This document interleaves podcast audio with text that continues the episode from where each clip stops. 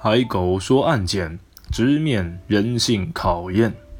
一九九六年一月十九号，江苏省南京市南大碎尸案的受害人是南京大学成人教育学院一年级女学生刁爱青。凶手为了消灭作案痕迹，将尸体切割分块并加热煮熟。一名女清洁工人在南京新街口附近的华侨路。捡到一个提包，包中装有五百多片煮熟的肉片。后来他在清洗肉片时，发现有三根手指混在其中，随即报案。之后尸体另外的部分在水左港路和龙王山被发现，被装在提包中，以及包裹在一条床单之中。尸体在煮熟之后，估计被切成了两千多片，刀工十分精细。码放整齐，可见凶手的残忍与超强的心理素质。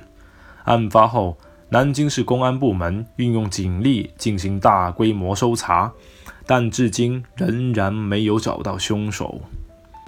案发后，由于该案一直没有线索，多年来一直在网上引起热议，成为中国十大奇案之一。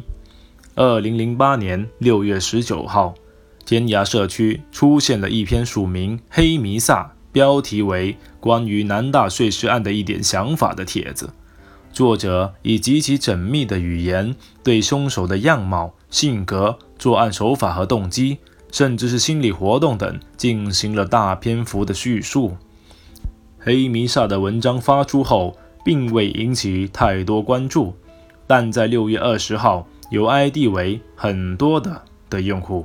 对黑弥撒的文章进行长达几千字的回复，从多个角度对黑弥撒原文的用词、某些语言细节和写作历程进行分析，强烈暗示黑弥撒与案情有关。在此之后，这篇建立在一起尘封十二年之久的现实悬案基础之上，兼有惊悚、恐惧、悬念等各种因素的主题帖的热度。不断升温，在天涯社区、天涯杂谈版面不断出现与本案的相关讨论，但在六月二十七号，所有与本案相关的帖子都被天涯社区版主删除。在二十八号有过短暂恢复，但不久就再度消失。天涯社区执行总编宋真承认，删除帖子是应警方要求。但具体情况不能对媒体讲，有些事情不方便解释。由于当年还没有 DNA 技术，法医只能通过尸块上的体貌特征、肌肉纤维组织等确认死者为女性。据这位警官回忆，当年南京警方为侦破此案，发动了人海战术，进行了广泛细致的排查。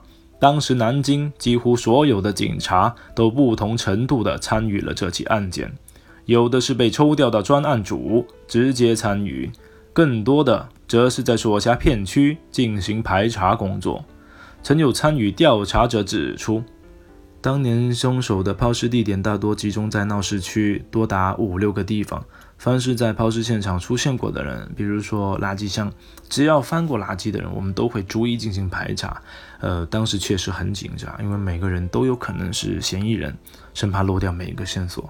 根据凶手抛尸的地点以及相关的调查情况，我们推测凶手应该就住在大学校园附近，而且很有可能是骑自行车进行抛尸。